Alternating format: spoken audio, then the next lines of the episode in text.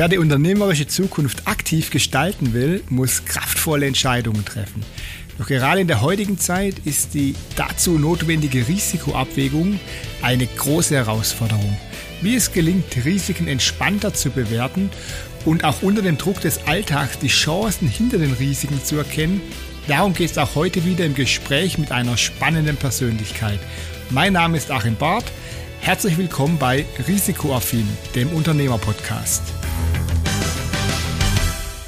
Sein persönliches Erfolgsgeheimnis lautet Eigenmotivation, Selbstdisziplin und nie aufzugeben. Visionen und große Ziele setzen und daran täglich zu arbeiten. Das ist sein Erfolg in seinem Unternehmen. Seit über zehn Jahren ist er mit der Firma CK Dialog im Online-Marketing unterwegs und expandiert mit seiner Firma bis heute. Doch wie so oft geht Erfolg auch immer mit Niederlagen einher. So auch bei meinem heutigen Gast. Erfahren Sie im heutigen Risikoaffin Podcast mehr über den persönlichen Erfolgs-, aber auch Leidensweg von Clemens Koch. Lieber Clemens, herzlich willkommen im Podcast Risikoaffin. Hallo Achim, danke für die Einladung. Ja, Clemens, wir kennen uns ähm, jetzt seit, ich schätze mal, anderthalb Jahren so, so ungefähr und ähm, ja, habe dich kennengelernt, du hast dich vorgestellt. Ähm, du machst Online-Marketing. Online-Marketing machen, machen viele ich habe dir am Anfang gesagt, ja, ich arbeite auch mit einer Agentur zusammen, die macht das gleiche wie du. Ähm, die Firma gibt es nicht mehr. Ich habe irgendwann im Sommer, sehr überraschend für mich, einen Fax bekommen und ich bekomme relativ selten Faxe, aber das war ein Fax von einem Insolvenzverwalter, der mir äh, geschrieben hat, ähm, das Insolvenzverfahren ist eröffnet und ähm, die Zusammenarbeit ist hier mit sofortiger Wirkung beendet. Das war für mich ziemlich schlecht, denn die haben meine Webseite betreut, meine ganzen ähm, Sachen, Online-Marketing, alles, was da passiert mhm. und plötzlich waren die weg. Ähm, dann habe ich zum Glück natürlich äh, äh, dich gekannt und konnte dich dann fragen, ähm, ob du mich da unterstützen kannst. Das ist auch freundlicherweise gemacht. Ähm, aber ähm, die, die Grundthematik, warum diese Firma insolvent gegangen ist, das war ja nicht, weil Online-Marketing nicht funktioniert oder weil es da keinen Markt mehr gibt, sondern ich habe mit dem Geschäftsführer damals telefoniert. Der hat ganz klar gesagt, ähm, ja, die KI-Entwicklung, insbesondere ChatGPT, ähm, ja, war für ihn quasi letztendlich ähm, so mächtig als Wettbewerber, dass er da keine Zukunft mehr gesehen hat für seine Firma. Ähm, wie siehst du das als, als Chef einer äh, Online-Marketing-Firma mit ähm, jetzt deutlich über zehn Mitarbeitern? Gut, ich sehe es ähm, grundsätzlich so wie wahrscheinlich alles. Da kommt irgendetwas, mit dem man sich auseinandersetzen muss als Unternehmer und das muss als Herausforderung gesehen werden, um es eben bestenfalls richtig zu analysieren. Nehmen wir jetzt mal die KI. Wie kann die uns in Zukunft auch weiterhelfen als Agentur? Wie nimmt die uns bestimmte Dinge ab und wir orientieren uns dann zum Beispiel in eine andere Richtung? Es kommt ja immer darauf an, wie man damit umgeht, wenn eine neue Herausforderung kommt. Zum Beispiel jetzt das mit KI. Also wir beschäftigen uns schon, speziell ich, relativ lange damit und der Ansatz bei mir ist immer, wie kann ich die KI nutzen? Wie kann die mein Angebot auch ergänzen? Das, das Schöne bei, bei unserer Zusammenarbeit ist ja die, also bevor ich bei dir Kunde war, warst du ja bei mir Kunde. Also sprich, du kamst auf mich zu und gesagt, du, im Datenschutz haben wir natürlich eine Baustelle offen. Als Marketingagentur haben wir mhm. immer personenbezogene Daten. Und du hast dann auch noch dein Geschäftsfeld erweitert in Recruiting, ähm, hast dann quasi auch bewerbt oder bearbeitest Bewerbungen für deine Kunden. Und dann durfte ich dich oder darf ich dich natürlich immer noch im, im ähm, Datenschutz betreuen. Ich bin dein externer Datenschutzbeauftragter, habe dir ein entsprechendes Managementsystem eingerichtet. Und du hast mir einen, Mitarbeiter genannt, der mein Datenschutzkoordinator ist. Und ähm, deine Firma heißt CK Dialog. Und ich habe jetzt letzte Woche dich, dich angesprochen, dass wir natürlich noch äh, mehr in den Dialog gehen müssen, also sprich, dass es nicht so hundertprozentig ähm, für, für uns beider Zufriedenheit äh, bisher funktioniert hat mit, mit der Umsetzung. Und ich habe dir auch gesagt, ähm, das Thema habe ich ja nicht nur bei dir so, sondern das habe ich so grundsätzlich dass ich neue Kunden habe und äh, die das Thema Datenschutz natürlich äh, Angst haben davor oder dass sie sagen, das ist mir zu viel, was auch immer, oder das Tagesgeschäft einfach keinen Platz lässt für dieses Thema. Und ähm, dass wir da, äh, ja, dass ich da einfach Schwierigkeiten habe, kommunikativ durchzugreifen. Und jetzt hast du mal gesagt, ähm, wir müssen da besser in den Dialog gehen. Also nicht nur mit dir, sondern auch mit den Kunden. Ich glaube, das ist so ein Steckenpferd von dir, Dialog. Äh, wenn du es einfach an meinem Beispiel nimmst oder an, an, unserer praktischen Thematik, die wir haben, wie gehst du da vor? Was heißt für dich ähm, Dialog? Ne, deine Firma heißt ja, oder dein Slogan heißt ja Dialog statt, statt Monolog. Wie gehst du mit mir in Dialog oder wie kann ich mit meinen Kunden besser in den Dialog gehen? Optimalerweise so, ähm dass einer von beiden, also wenn du jetzt mit deinen Kunden in den Dialog eintreten möchtest, dass du das steuerst. Und das kannst du am besten steuern, wenn du viel fragst. Wenn du also in den Dialog eintrittst, deine Kunden fragst, genau beobachtest und erfährst, was wollen die, was wollen die auch nicht, um dann ganz individuell gesteuert mit diesen Personen in einen Dialog reinzugehen. Und das Wichtigste im Dialog ist immer der Response, die Antwort, die Reaktion, der Kauf, die Spende, also egal für wen oder mit wem man eben im Dialog eintritt, ist die Antwort, der Response ist das Wichtige und da muss ich alles, alles unterordnen, diesem obersten Ziel. Ich möchte Response haben und ich möchte mehr von dem anderen erfahren und er soll in irgendeiner Form reagieren. Jetzt in deinem Fall bestenfalls, dass die Leute so reagieren, dass sie die einzelnen Dialogschritte mit dir durchgehen und du sie dann auch richtig betreuen kannst. Und da gibt's halt solche Instrumente dann, da fragst du jemand, ich gehe jetzt mal schriftlich davon aus, bekommst keine Antwort, okay, dann musst du eben nochmal fragen. Bestenfalls auf eine andere Art wie beim ersten Mal. Irgendwann wird er antworten. Geduld, Beharrlichkeit ist da wichtig, aber immer, dass das ganz offen ist, dass man also praktisch nicht nur mit denen redet und erwartet die Antworten, das wäre für mich ein Monolog, sondern eben bestimmte Fragen stellt, bestimmte Anreize gibt und, und, und, dass die Leute reagieren. Das ist das Oberste im Dialog. Okay. Ja, ja das finde ich auch das Schöne jetzt in Zusammenarbeit mit dir, sei es auch, dass ich Kunde bin bei dir oder du Kunde bei mir, dass ich auch die Möglichkeit habe, und du das sehr gut machst, immer die Kundenbrille aufzusetzen. Also ich habe einen Fragebogen erstellt für meine Kunden, was mache ich? Schick ihn dir frag, Clemens, schau mal da drüber. Verstehen das die Kunden? Verstehst das du überhaupt? Ist der zu lang? Ist der zu kurz? Ist der zu viel Fachchinesisch drin? Und dann kommt eine ziemlich klare Rückmeldung. Äh, da auch nochmal vielen Dank dafür. Und das ist, glaube ich, auch eine deiner Stärken, ne, dass du halt einfach ähm, auch die Sicht deines jeweiligen Kunden einnehmen kannst. So würde ich es jetzt einfach mal behaupten. Bestimmt. Das bringt natürlich auch die Erfahrung mit sich, wenn man über Jahrzehnte hinweg den Dialog mit Kunden und Nichtkunden, also mit Interessenten zum Beispiel, gelernt hat, dann weiß man einfach, wo es drauf ankommt. Und in unserem Dialog ist ja eben so toll, du tust was für mich, ich tue was für dich. Dadurch lernt man die gegenseitigen Geschäfte auch immer besser kennen. Und dann finde ich, fällt der Dialog natürlich auch leicht, weil man den anderen sehr, sehr gut kennt. Aber das ist im Endeffekt das Wichtigste überhaupt. Man muss gucken, dass man seine Zielgruppen kennenlernt, weiß, wie die reagieren und agieren, um dann in den individuellen Dialog mit denen zu treten. Ja, und du hast mir nämlich auch äh, verraten im Vorfeld, dass heute dein, deine Premiere ist, dein allererstes Podcast-Interview. Ja, also wir sind quasi jungfräulich unterwegs. Und das hast du ja sicher auch schon mitbekommen, dass Podcasts aktuell ja ziemlich hoch im Kurs stehen. Ne? Mhm. Also äh, gefühlt äh, kommt ja jeden Tag kommen hier fünf neue Podcasts irgendwo auf den Markt von allen möglichen Leuten, die eigentlich früher mal Videos gemacht haben oder was auch immer. Also war vor zwei, drei, vier Jahren ja überhaupt nicht abzusehen. Da waren Podcasts, ich will nicht sagen tot, aber äh, ziemlich out. Und äh, was glaubst du als äh, Online-Marketer?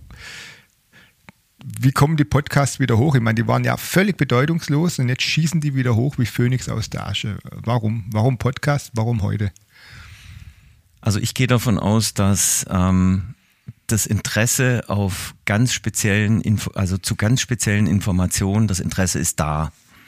Und wenn man in der Lage ist, zum Beispiel einen Podcast zu machen, der die Interessen von bestimmten Zielgruppen auch wirklich nicht nur punktuell, sondern dauerhaft trifft, dann bekommt man seine Follower auch. Das ist für mich ganz klar. Dazu gehört natürlich auch, dass dieser Podcast in irgendeiner Form gut vermarktet wird, dass die Leute draußen überhaupt wissen, es gibt diesen Podcast und dass es dann bestenfalls eben auch ein Konzept gibt, ein, sagen wir mal nicht ein Konzept, sondern einen roten Faden, der sich durch die Podcast-Serie zieht. Also nicht, das macht nicht nur einen Titel aus, sondern vor allem der Inhalt Und da muss man natürlich beim Podcast auch immer darauf aufpassen, dass die Leute, mit denen man im Podcast einen Dialog führt, dass die interessant sind, dass die eine interessante Geschichte haben. Und ich glaube, so bildet sich das dann, dass man praktisch auch ein Abo abschließt. Ich nenne es jetzt mal Abo für einen Podcast und immer wieder guckt, wann ist denn da ein neuer Podcast? Das ist ja das Optimum, weil ah, da wird er wieder irgendjemand interviewen, mit jemandem sprechen, der bestimmt eine gute Geschichte hat, die mich auch interessiert, die mir auch was bringt weil es ist einfach so, alle sind danach äh, aus, Nutzen zu befriedigen. Ja? Also was habe ich für Interessen? Und wenn mir jetzt ein Podcast bestimmte Fragen beantwortet, bestimmte neue Impulse gibt, dann habe ich einfach einen ganz klaren Nutzen davon. Der bringt mich weiter. Und so ist in der Kommunikation, in dem Marketing ist es grundsätzlich immer, wenn ich etwas verkaufen möchte, muss ich den anderen sagen, was haben sie für einen Nutzen davon das was zum Essen, zum Trinken ist, zum Lesen ist, ja, zum Anschauen ist, völlig egal. Wenn ich Kommunikation und Vermarktung für meine Kunden betreibe, muss ich mir als erstes immer überlegen, was haben die Leute von diesem Produkt für einen Nutzen. Das ist beim Podcast genau das Gleiche. Und wenn da der Podcast entsprechend vermarktet wird und gut auf dem Punkt sitzt, dann trifft er die Zielgruppen, die da eben einen Nutzen mit befriedigen können. Und das heißt, A muss der Inhalt gut sein und ich finde, B muss auch die Vermarktung dann auf dem Punkt sitzen, um die Zielgruppen zu treffen, die genau für dieses Produkt, zum Beispiel für diesen Podcast dann wie geschaffen sind. Mhm. Also nicht dieses Thema, ich bin so toll, sondern warum ist es für dich so toll, an diesem Podcast, ja, das, das geht, Podcast zuzuhören. Ja. Mhm. Das geht also in meiner Arbeit auch so weit, das erkläre ich immer vielen Leuten, die eine neue Webseite haben wollen und zum Beispiel von mir dann wissen wollen, okay, warum soll ich jetzt zu dir kommen? Dann komme ich wieder über den Dialog. Ist nun mal meine Passion und dann erkläre ich den Leuten, ähm, wenn die Webseite wie eine, früher eine Broschüre war, die zum Beispiel in dieser ganzen Tonality, also in den Texten, so prä sich präsentiert, dass da steht, wir sind, wir machen, wir haben die Geschichte, wir haben die Produkte, wir haben die Dienstleistung, wir, wir, wir, dann ist es psychologisch ganz klar, jemand, der das liest und anschaut, hört und liest und begreift dann, was die alles toll machen oder was das für eine Firma ist. Mir ist es dann lieber als Dialogmensch, wenn ich von der textlichen Seite herkomme, dass ich dem, der die Webseite betrachte, dann klar mache, was er davon hat. Also er ist jetzt hier auf dieser Webseite. Was hast du Betrachter von dieser Webseite? Ja, also, dass ich mit Fragen in den Headlines antworte und im Text, ja, dass die Leute sich angesprochen fühlen, dass ein You-Appeal da ist und dass ich sie dann involviere.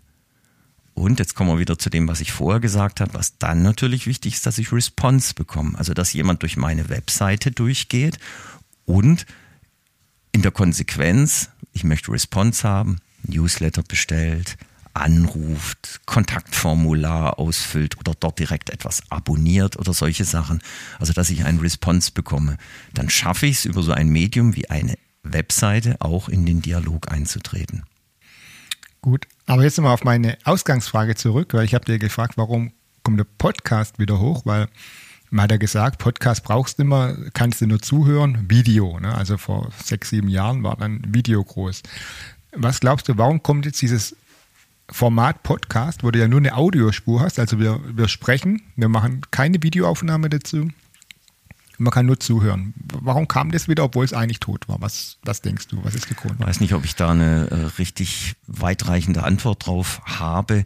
Meine, meine Idee ist einfach, wie es bei mir selber ist. Ich höre immer mehr Podcasts, habe früher oder bis vor kurzem gar keine gehört. Wenn ich aber viel Auto fahre, ist es toll für mich. Dann höre ich Podcasts. Also wie wenn ich ein Hörbuch höre, ja, mhm. dann höre ich Podcasts. Deswegen fange ich an, immer mehr Podcasts zu hören. Vielleicht könnte das eine Antwort sein. Auf jeden Fall, klar. Weil Audiospur ähm, kannst du auch beim Joggen und so weiter gut hören. Video, genau. Video gucken genau. ähm, ähm ist ja schwieriger. Außer es ist ein Video, ähm, wo du eh nur hören möchtest. Ne? Aber klar, sicherlich auch mit einem Grund. Uns ist aus meiner Sicht deutlich einfacher zu produzieren wie ein Video, weil ich klar. muss mich nicht ums Licht kümmern, ich muss mich um den Ton kümmern. Mhm. Ähm, und ähm, theoretisch könnten wir beide im Schlafanzug hier sitzen. Gut, heute ist es ein bisschen kalt, äh, ja, gut, aber also vom Prinzip her ist halt deutlich einfacher zu mhm. produzieren. Ganz klar. Ja, ähm, Podcast ähm, war bedeutungslos und kam wieder hoch. Und das ist ein gutes Stichwort, Phönix aus der Asche. Ähm, ich habe es eingangs gesagt, du warst auch schon mal vor deinem CK-Dialogleben ganz oben. Hattest ein erfolgreiches Unternehmen, warst erfolgreicher Unternehmer. Und dann kam ein absoluter Absturz. Was ist da passiert und was ist vor allem auch mit dir persönlich passiert? Sehr viel. Also ähm, ich hatte eine kleine Unternehmensgruppe mit drei Firmen. Ähm, über 20 Jahre habe ich in diesen Unternehmen gearbeitet und äh, musste dann, das ist jetzt circa zwölf Jahre her, musste ich für die ganze Gruppe Insolvenz anmelden. Sind bestimmte Dinge passiert, die dazu geführt haben. Und das hat bedeutet, dadurch, dass ich ähm, 2009 Wirtschaftskrise Bankenhilfe gebraucht habe, ähm, habe ich dann in dieser Situation nicht nochmal Bankenhilfe bekommen und hat dann dazu geführt, ähm, dass ich praktisch alles verloren habe, was ich eigentlich geglaubt hatte, in über 20 Jahren mir mal zu erwirtschaften. Ähm, das war dadurch bedingt, dass ich als eine Krise kam, eben ähm, Banken steigen in der Regel ein und helfen dir, wenn du auch Sicherheiten gibst. Und das, was ich hatte, habe ich als Sicherheiten gegeben. Und als es dann eben nicht funktioniert haben, waren die Sicherheiten auch weg. Immobilien, Lebensversicherung, alles wurde dann eben gepfändet und hat bei mir persönlich sogar dazu geführt, dass ich dann ähm, Hartz IV bezogen habe. Das habe ich allerdings nur einen Monat bezogen, weil dann war klar, davon kann ich keine Familie ernähren. Und das bringt mich auch so nicht weiter. Und in der Zeit ist natürlich sehr viel mit mir passiert, weil in so einer Situation gibt es viele Möglichkeiten, wie du damit umgehst. Das Wichtigste für mich war damals in der Situation, dass, und das war das ganz Elementare, dass mir klar ist, da sind nicht andere dran schuld. Schuld ist sowieso so ein Begriff, der für mich in die Kirche gehört. Ja, also Verantwortung ist für mich als Unternehmer der wichtigere Begriff. Ich bin Teil davon gewesen, also wir waren zwei Gesellschafter. Ähm, dann kann nicht sein, dass die, der andere Gesellschafter ist schuld oder die Kunden sind schuld oder was weiß ich was, sondern ich muss ja Verantwortung übernehmen. Der Verantwortung habe ich mich erstmal gestellt. Wenn ich dann sage, okay, ich bin einer von zweien, dann habe ich zumindest 50 Prozent der Verantwortung. Also jetzt mal einfach faktisch gesehen. Und dafür musste ich ja dann auch einstehen gegenüber den Gläubigern. Und das war so das allererste. Was da mit mir passiert ist, dass ich mich erstmal äh, hingesetzt habe natürlich. Da hat es mich im wahrsten Sinne des Wortes hingesetzt und die Beine unterm Boden, äh, also Boden unter den Füßen, so rum formuliert, weggezogen. Und habe dann eben dieses Thema Verantwortung mit mir selber ausgemacht und habe gesagt, also das Allerwichtigste ist, ich übernehme dafür Verantwortung. So. Und was bedeutet das, dass ich diese Verantwortung übernehme? Wie gehe ich mit dem um? Wie gehe ich mit dem Insolvenzverwalter um? Wie gehe ich mit den Leuten um, denen ich über meine Firma Geld schulde. Ja? Und habe das total offensiv gemacht und das alleine hat mir schon sehr, sehr viel Energie gebracht, wenn Menschen, ähm, die ja durch mich dann auf Geld verzichten mussten, manchmal war das nicht gerade wenig, mir auch ins Gesicht gesagt haben, also eins sollte mir auch klar sein, ähm, sie bedanken, Achtung, in dieser Situation, sie bedanken sich bei mir, weil sie wussten immer, wo sie dran sind. Sie haben nie irgendwo so ein Hinhalten gehabt oder ich habe nie die, nicht die Wahrheit gesagt, sondern sie wussten immer, wo sie dran sind und das schätzen sie an mir total. So. Und auf was ich raus will, Achim, ist, das waren eigentlich Kleinigkeiten, ja. Die habe ich aufgenommen, positiv und habe mich daran eben dann hochgezogen. Ähm, mein Kleinster war damals gerade auf die Welt gekommen. Ich stehe so fest in meinem Glauben, dass mir klar war, der kommt nicht auf die Welt, wenn das jetzt das Ende der Welt ist. Das glaube ich einfach nicht. Und so Kleinigkeiten, Wichtigkeiten, aber für mich haben mir einfach ganz, ganz viel Kraft gegeben. Und mir war irgendwann analytisch ganz klar, ich habe keine Zeit für schlechte Energie, weil ich möchte weiter gucken und habe aus dem Ganzen wieder eine neue Vision entwickelt und habe damals dann die Entscheidung getroffen, okay, also von Hartz IV will ich nicht leben und kann ich nicht leben. Ähm, ich möchte auch nicht davon leben, dass ich jetzt vielleicht meine Frau zur Arbeit schicke und bleib dann zu Hause, sondern ich gehe das jetzt an und baue was Neues auf. Und das hat ganz, ganz klein angefangen, nicht in einer Garage wie andere Unternehmen, aber im dritten Zimmer, im Gästezimmer meiner Eltern, da habe ich mich dann hingesetzt praktisch und habe eine neue Firma aufgebaut, mit der Vision, dass ich in einer bestimmten Zeit eben auch wieder davon leben kann mit meiner Familie und was ganz, ganz Neues schaffe. Und Gott sei Dank habe ich das dann auch geschafft. Und das war CK Dialog. Ja, Das war und ist CK-Dialog. Genau. Und jetzt ähm, hast du dieses Jahr Elfjähriges, ne? Zwölfjähriges schon. Zwölfjähriges schon. Mhm. Okay. Und ähm, wie sieht's aus bei CK Dialog? Äh, du bist ja da auch dran, hast immer wieder neue Felder. Also du berätst Autohäuser mit Online-Marketing. Dann machst du äh, Recruiting für Autohäuser, glaube ich, auch ähm, das Thema. Und so klassisches Online-Marketing, Webseiten. Was, was machst du genau und wie hat sich entwickelt? Über allem steht Dialogmarketing. Und das, denke ich, ist auch eine klare Unterscheidung im Gegensatz zu anderen, die Online-Marketing machen, unabhängig von meiner langen Erfahrung. Alles, was früher äh, im gedruckten Bereich Dialogmarketing war, habe ich irgendwann mal in der Vergangenheit ins Internet übertragen und dann auch in die sozialen Medien. Das heißt, über allem steht immer der Dialog, der Response, die Interaktionsquote von jedem einzelnen Instagram-Post, Beitrag. Und wir kommen mittlerweile bei unseren Kunden schon über Social Media, das macht so 80, 85 Prozent unserer, äh, unseres Geschäftes aus, kommen wir über Social Media rein. Aber die Kunden sind dann immer, da, immer sehr dankbar, wenn wir auch Anzeigen, also wenn wir offline Sachen auch machen können, Anzeigen, Plakate, Broschüren. Und dann weitet sich das Geschäft aus. Das Thema, was du gerade angesprochen hast mit der Branche, mit Automobil, da habe ich gar nicht dafür besonders viel getan. Das hat sich so ergeben, dass ich jetzt mittlerweile einen Schwerpunkt habe. Man muss sich das so vorstellen, wenn ich 40 Kunden habe, ist die Hälfte ungefähr im Automobilbereich. Mhm. Aber ich freue mich total auch immer über andere, weil ich möchte nicht nur im Automobilbereich arbeiten. Und Datenschützer zum Beispiel. Zum Beispiel, ja, genau.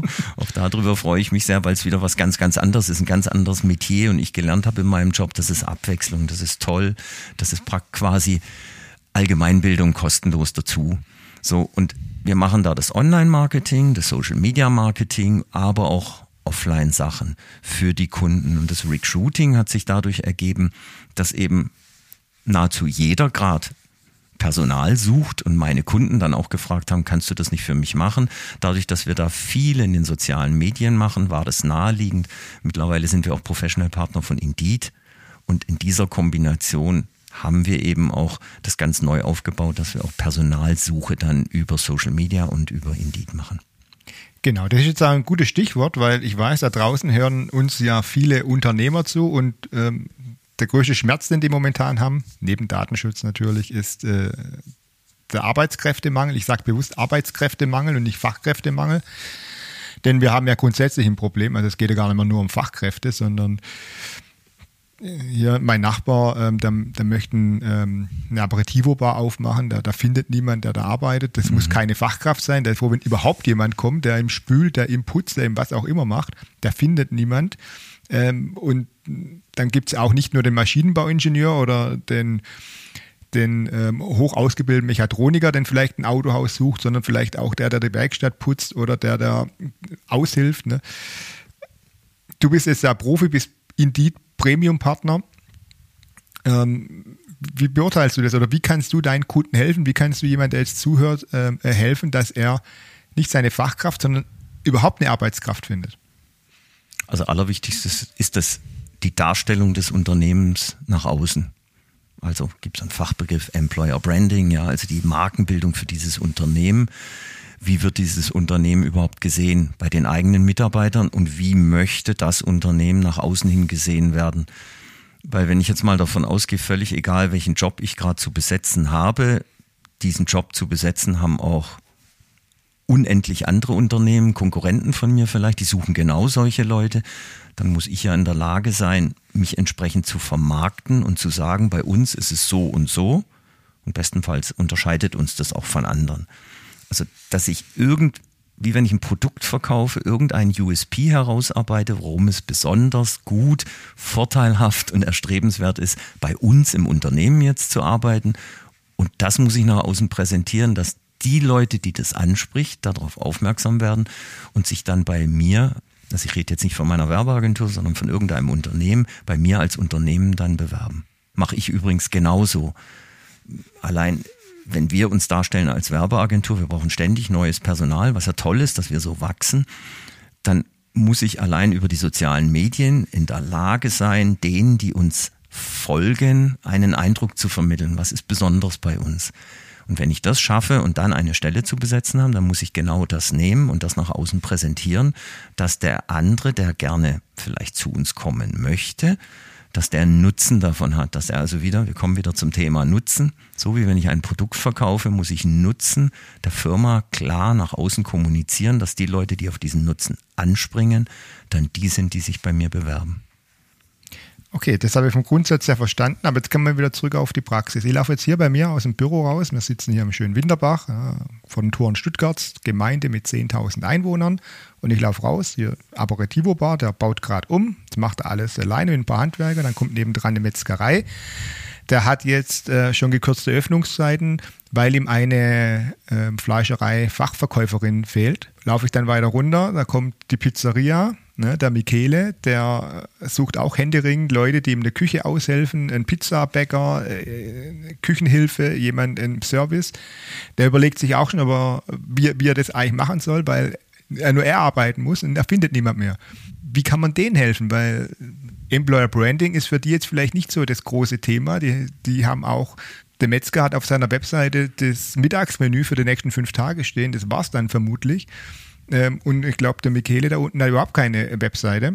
Oder vielleicht ein Google My Business Profil, das nicht er angelegt hat, sondern ähm, Google für ihn äh, gemacht hat. Hast du für die auch eine Lösung? Also ich finde, ein bisschen hast du selber gerade schon angesprochen.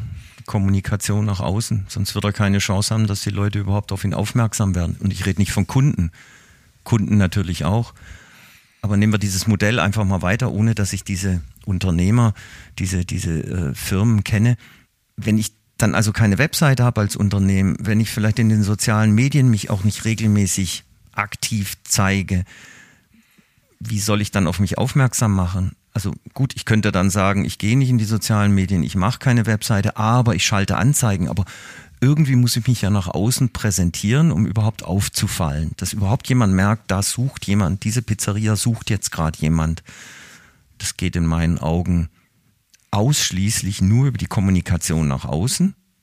Ist oft so, dass es manchmal auch hilft, dass einer dem anderen das erzählt. Mundpropaganda ist ja auch eine Form der Kommunikation. Aber insgesamt muss, muss man einfach beginnen, eine bestimmte Marketingklaviatur zu spielen, um nach außen hin Aufmerksamkeit zu gewinnen für sich. Und zum Beispiel, wenn es nur darum geht, ich brauche Personal. Aber ohne das kann ich mir das nicht vorstellen, dass da überhaupt jemand darauf aufmerksam wird. Okay, und ähm, welche Kanäle würdest du da empfehlen?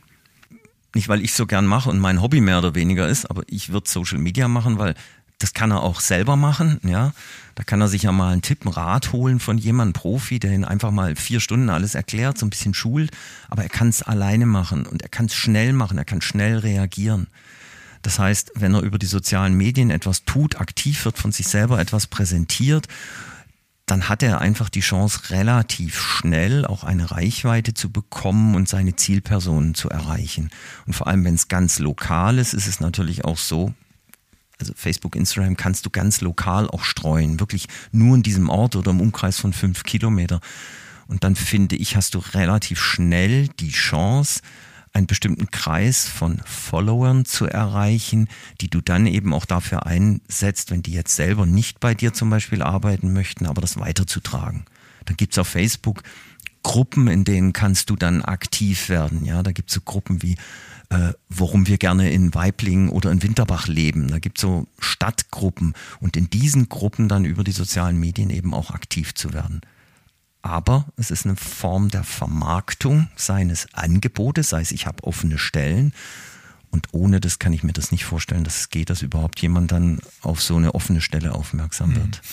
Und ähm, welcher Kanal? Du hast ja schon gesagt, Facebook, Instagram, TikTok? TikTok auch, ja, klar. YouTube? TikTok, ja, also geht auch, klar. Also ich, wenn mich jemand fragt, würde ich zu den Klassikern erstmal gehen, weil das so eine große Reichweite hat und tatsächlich jetzt immer mehr auch TikTok, weil die Zeiten sind vorbei, wo da 14- bis 16-Jährige auf Videos tanzen, sondern da findet man eben jetzt auch ganz andere Zielgruppen, ältere vor allem auch. LinkedIn, Xing sind jetzt für die von mir genannten Beispiele wahrscheinlich eher uninteressant, oder? Ja, weil sie zu groß sind eigentlich.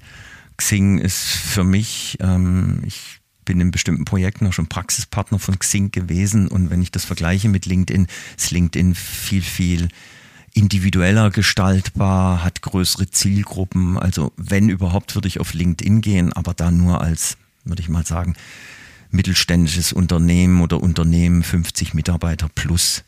Und bei den anderen würde ich erstmal empfehlen, die Klassiker zu nehmen. Das ist Facebook und Instagram.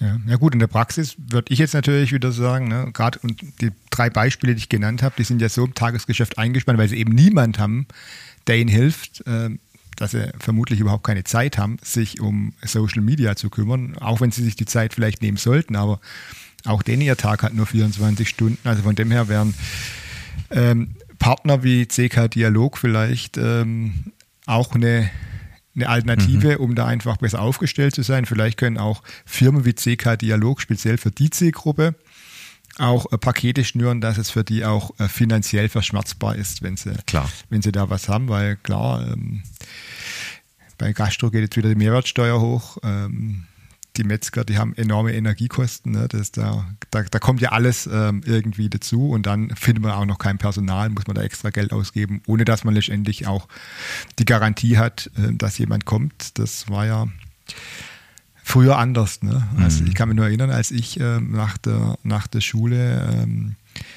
mich beworben habe für Ausbildungsstellen. Ich glaube, da waren pro Ausbildungsplatz 40 Bewerber. Der heute ist ähm, andersrum und wahrscheinlich noch krasser. Also Bei mir waren es 120 ja. auf eine Werbekaufmannsstelle. Von dem her ändern sich auch äh, da die Zeiten. Aber ich denke, das war immer so ein Ziel auch vom Podcast, einen guten Tipp zu geben für die Unternehmer. Ich denke, dass ähm, für alle, die Personal suchen, ich schätze mal fast 100 Prozent äh, aller Unternehmer suchen irgendjemand, ähm, war das jetzt äh, hervorragende Tipps und wenn sie nicht weiterkommen, Clemens Koch unterstützt. Ähm, am Ende des Podcasts finden Sie nachher auch die Adresse zu seiner Webseite. Ja, abschließend habe ich noch ein Stichwort für dich, lieber Clemens. Ja, du, du denkst ja in Visionen oder hast Visionen und große Ziele. Casablanca. Wenn ich Casablanca sage, was fällt dir dann da dazu ein?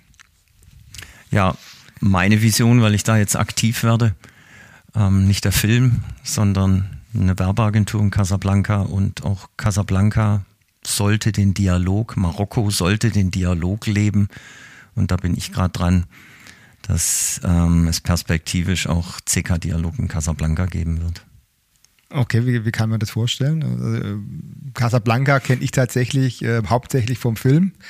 Ähm, äh, genau. Wie kamst du zu Marokko und äh, warum Casablanca und nicht keine Ahnung, Chicago.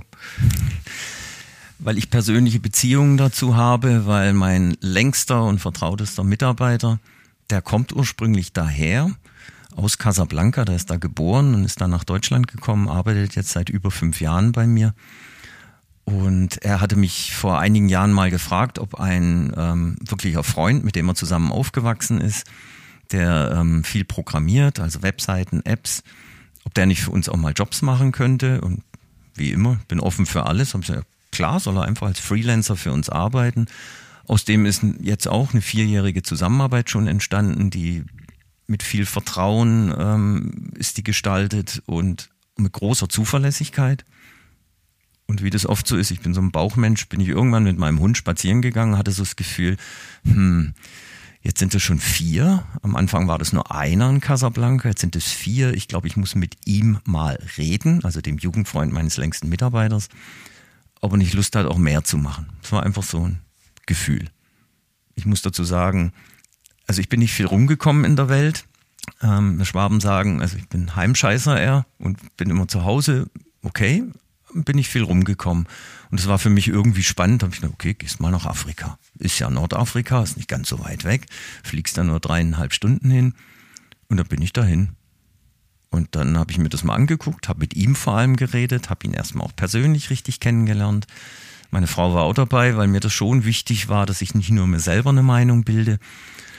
Naja, und dann sind wir beide echt zufrieden wieder, weil das wirklich er das bestätigt hat, was über die Zusammenarbeit kam. Und dann haben wir beide dann uns hingesetzt und haben gesagt, okay, wie machen wir das denn jetzt? Und haben praktisch da eine gemeinsame Vision entwickelt, die jetzt ab Januar immer dann konkreter wird, dass ich auch regelmäßig geplant ist, jetzt mal eine Woche pro Monat in Casablanca dann leben und arbeiten werde, um da ähm, wieder eine neue Agentur aufzubauen. Das ist dann schon das dritte Mal, dass ich eine Agentur aufbaue und So langsam kriege ich da, glaube ich, ein bisschen Routine drin und bin da positiv gestimmt, weil ich schon viele, viele Gespräche dort geführt habe mit Unternehmern, die eigentlich nur eins sagen, wenn du es schaffst, eine marokkanische Agentur in Casablanca zu haben mit deutscher Qualität und Zuverlässigkeit, dann wird das auch klappen. Und da bin ich jetzt dabei, das aufzubauen. Ja, klar. Wie, wie groß ist Casablanca? 5,3 Millionen. Ach doch, ähm, ich glaube, Berlin ist da äh, 2 Millionen Menschen kleiner. Also mein Maßstab ist immer Paris, weil ich eine französische Familie eingeheiratet habe. Und das war immer für mich so bisher das Größte, also drei Millionen. Und als ich da das erste Mal dann war, also da guckt man sich dann schon um. Das ist wieder eine andere Dimension. Ja, ich glaube, da ähm, wird auch viel zu tun haben. Da wird die Arbeit auch nicht so schnell ausgehen. Ja, ich wünsche dir auf jeden Fall äh, viel Erfolg für, für dein CK Dialog Casablanca Projekt, dass Danke. das alles so, so klappt, wie du das vorstellst. Aber äh, habe ich auch äh, keine Sorge. So, letzte Frage zum Schluss. Ich war gestern im Vortrag oder in einer Tagungsreihe und richtig spannende neue Impulse bekommen. Äh, Gerade was KI betrifft, und KI treibt ja auch dich schon, schon länger um. Äh, ich habe jetzt gestern gehört, Microsoft hat die letzten 18 Monate, also ein relativ kurzer Zeitraum, 11 Milliarden Dollar investiert in ihre KI-Entwicklung zusammen mit ihrem Kooperationspartner äh, OpenAI. 11 Milliarden, ich meine, das äh, abartig. Und mhm. Dezember, Januar wird das, was sie da investiert haben, quasi auf die äh, Menschheit, auf die Kunden, auf die Microsoft-Kunden zugelassen. Äh, was, was passiert da? Was, was kommt auf uns zu aus, aus deiner Sicht, äh, aus deiner Erfahrung auch im, im Online-Marketing? Und äh, zweiter, zweites Thema, mit einem äh, Digitalforensiker habe ich zugehört und er hat gesagt, äh, die KI-Stufen 1 bis 5 gibt es. Also eins ist so die ersten Schritte, der erste Mal, dass der Begriff KI überhaupt aufkam, das war schon in den 50er Jahre. Und Stufe 5 ist dann quasi, äh, KI ist ein Teil unseres täglichen Lebens oder wird uns vielleicht sogar selbst äh, übertreffen, wie auch immer. Und da hat er gesagt, wir sind gerade eine Stufe ja, irgendwo zwischen zwei und drei. Also eigentlich noch ganz am Anfang. Ne? Wenn ich jetzt mit der Industrialisierung vergleiche, kann man sagen, wir sind vielleicht gerade, äh, James Watt ist gerade so an der Dampfmaschine dran und baut die gerade zusammen. Ähm, da, stehen, da, da, da, stehen wir gerade KI-mäßig. Also da wird noch extrem viel passieren. Wie ist deine Einschätzung? A, Microsoft und B, überhaupt KI-Entwicklung. Was kommt auf uns zu in den nächsten, nicht zehn Jahren, sondern in den nächsten zwölf bis 36 Monate? Also ich bin kein Prophet, ich bin eher jemand, der Visionen hat, ein Visionär. Und also wenn du das allein schon sagst, fängt es bei mir an zu kribbeln, weil ich kenne keine Ängste und ich sage, hey, das wird so spannend werden. Was daraus wird, kann ich nicht sagen, kann ich mir auch überhaupt noch nicht vorstellen. Aber für mich ist wichtig, ähm, also ich möchte unbedingt Teil davon sein. Und das wird komplette Veränderung wieder sein. Und wenn du, also nicht du, sondern wenn ich so lebe, wie ich lebe, ja, dass also mein Leben sich auch mittlerweile schon wieder komplett verändert hat. Jetzt gehe ich nach Afrika und kenne Afrika gar nicht, tu mich da mit jemand zusammen, lerne jetzt eine ganz neue Kultur, Einstellung und neue Wirtschaftsformen kennen. Das ist ja eine totale Herausforderung für mich. Dann sehe ich KI auch irgendwie in diese Richtung. Das kann ich mir noch gar nicht so richtig vorstellen, aber ich spüre irgendwie, okay, da möchte ich Teil davon sein. Wenn meine Firma dann ganz anders heißt, ganz anders arbeitet oder so, aber dann ist das Spannende für mich, Teil davon zu sein und diese Entwicklung mitzumachen, ohne Ängste. Es wird sich total verändern alles und ich bin der Meinung, das Leben ist Veränderung und zwar täglich, stündlich, manchmal pro Minute schon. Und dem sollte man sich stellen. Also ich stelle mich dem und ich freue mich schon total drauf.